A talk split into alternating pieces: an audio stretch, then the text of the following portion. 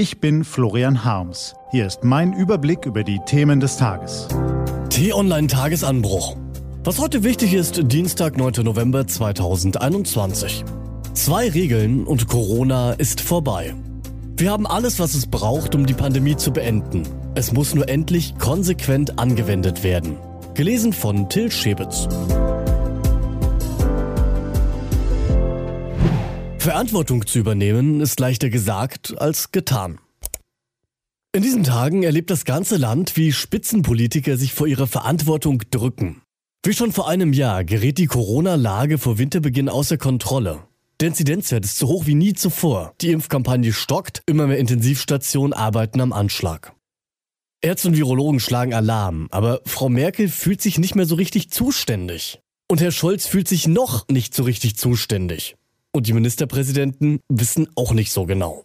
Die Ampelkoalitionäre sind so sehr damit beschäftigt, Pläne für die Zukunft zu schmieden, dass sie die Gegenwart aus dem Blick verlieren. Überstürzt haben sie nun ein halbgares Corona-Regelwerk zusammengezimmert, das keine drei Wochen ausreichen dürfte.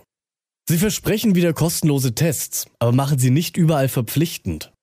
Sie wollen die 3G-Regel am Arbeitsplatz einführen, aber ignorieren, dass die meisten Bürger längst 2G befürworten. Es ist dasselbe Herumgeirre wie vor einem Jahr. Doch dabei bräuchte es jetzt Entscheider, die tatkräftig handeln. Die mit ihrer Autorität die Bundesländer vorübergehend auf harte, einheitliche Corona-Regeln verpflichten, deren Notwendigkeit in einer Fernsehansprache der Bevölkerung erläutern und sich dann persönlich darum kümmern, dass sie umgesetzt werden. Um einen weiteren Lockdown zu verhindern, bräuchte es eine Doppelstrategie aus Angebot und Schutz. Das Angebot. Noch immer scheuen Millionen Menschen die Impfung gegen Covid-19. Nicht alle davon sind Verweigerer, manche sind verunsichert, andere sind bequem. Einen letzten Versuch sollte daher die Bundesregierung übernehmen, indem sie schnell eine Impftaskforce aufstellt. Ein großes Team aus Bundeswehrärzten und Mitarbeitern des Technischen Hilfswerks, die mit Bussen in die Landkreise mit den niedrigsten Impfquoten ausschwärmen und sich auf Marktplätzen und vor Supermärkten postieren. Informieren, impfen, fertig. Der Bundestag müsse den Einsatz billigen. Begleitend sollten die Krankenversicherungen alle ihre Kunden anschreiben und zu Terminen für die erste, zweite, dritte Impfung einladen. Auch die Fernsehsender könnten kostenlose Aufklärungsspots senden. Dann der Schutz. Wer sich partout nicht impfen lassen will, kann nicht gezwungen werden. Eine Impfpflicht haben die Kanzlerin und ihr Gesundheitsminister ausgeschlossen. Ihr Wort sollten sie halten, ansonsten würden die ohnehin regierungsskeptischen Teile der Bevölkerung ihr Vertrauen in den Staat vollends verlieren. Wer sich und andere aber nicht schützen will, muss die Konsequenzen tragen. Es kann nicht sein, dass eine Minderheit das Leben der großen Mehrheit dauerhaft gefährdet, weil in Krankenhäusern kein Platz mehr für Notfälle ist. Deshalb ist es höchste Zeit, dass Frau Merkel und Herr Scholz sich zusammenraufen und die Ministerpräsidenten auf eine einheitliche 2G-Regel im gesamten Bundesgebiet verpflichten. In alle Restaurants, Bars, Hotels, Kinos, Theater, Sportanlagen, Fitnessstudios, Schwimmbäder und sonstige Freizeiteinrichtungen sowie in Fernzüge und Flugzeuge sollte nur noch reinkommen, wer entweder geimpft oder vor höchstens sechs Monaten von Covid-19 genesen ist. Der Zutritt sollte strikt kontrolliert werden. Wirte und Betreiber, die sich nicht daran halten, würden mit hohen Geldstrafen belegt werden. Das alles klingt zu hart?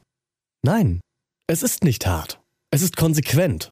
Und wir wissen in Deutschland eigentlich, wie so etwas geht. Ende der 50er Jahre starben zigtausende Menschen an Kinderlähmung bis Forscher die Polio-Impfung entwickelten. Nach anfänglicher Skepsis und Umstandskrämerei ließen die Behörden den Stoff in einer Großkampagne unters Volk bringen. Ärzte impften in Schulen und Kindergärten, fuhren in Impfbussen übers Land, klingelten an Häusern. Die Massenimpfung wurde zum Standard für jedes Kind. Heute ist der Rege hierzulande ausgerottet. Dieser Erfolg lässt sich wiederholen. Wir haben alles, was es braucht, um die Corona-Krise zu beenden. Es muss nur endlich konsequent angewendet werden. Erforderlich sind Entschlossenheit, Tatkraft und Politiker, die Verantwortung übernehmen. Was heute wichtig ist. Die T-Online-Redaktion blickt für Sie heute unter anderem auf diese Themen. Putins perfider Plan. Die Lage an der östlichen EU-Grenze eskaliert. Der weißrussische Diktator Alexander Lukaschenko hat tausende Migranten an den Grenzzaun zu Polen geschleust. Die Menschen versuchen ihn zu überwinden, viele wollen weiter Richtung Deutschland. Polen schickt Polizisten, Litauen schickt Soldaten. Und im Kreml in Moskau sitzt der Mann, der wieder genau dasselbe macht wie schon in der Flüchtlingskrise 2015. Die EU destabilisieren, indem er Migranten als Waffe missbraucht. Immer wieder der 9.11. Am 9. November 1918 verkündete Philipp Scheidemann aus einem Fenster des Berliner Reichstagsgebäudes das Ende der Monarchie. 20 Jahre später, am 9. November 1938, entfachten die Nazis ihren Hasssturm gegen die Juden. Am 9. November 1989 dann leitete der Fall der Berliner Mauer die deutsche Wiedervereinigung ein. Kein anderes Datum ist von so zentraler Bedeutung für unsere Republik wie dieses. Und Schwarzbuch der Verschwendung. Eine Sitzbank, die fast 81.000 Euro kostet. Oder die Rettung von Feldhamstern für mehr als 2 Millionen Euro. Das sind Klassiker der staatlichen Geldverschwendung, die immer dann zutage treten, wenn der Bund der Steuerzahler alljährlich sein neues Schwarzbuch vorstellt. Heute ist es wieder soweit. Rainer Holznagel, der Präsident des Steuerzahlerbunds, präsentiert die aktuelle Liste der Finanzgräber. Diese und andere Nachrichten, Analysen, Interviews und Kolumnen gibt's den ganzen Tag auf t-online.de. Das war der T-Online-Tagesanbruch vom 9. November 2021, produziert vom Podcast Radio Detektor FM. Immer auch zum Anhören auf t-online.de-tagesanbruch.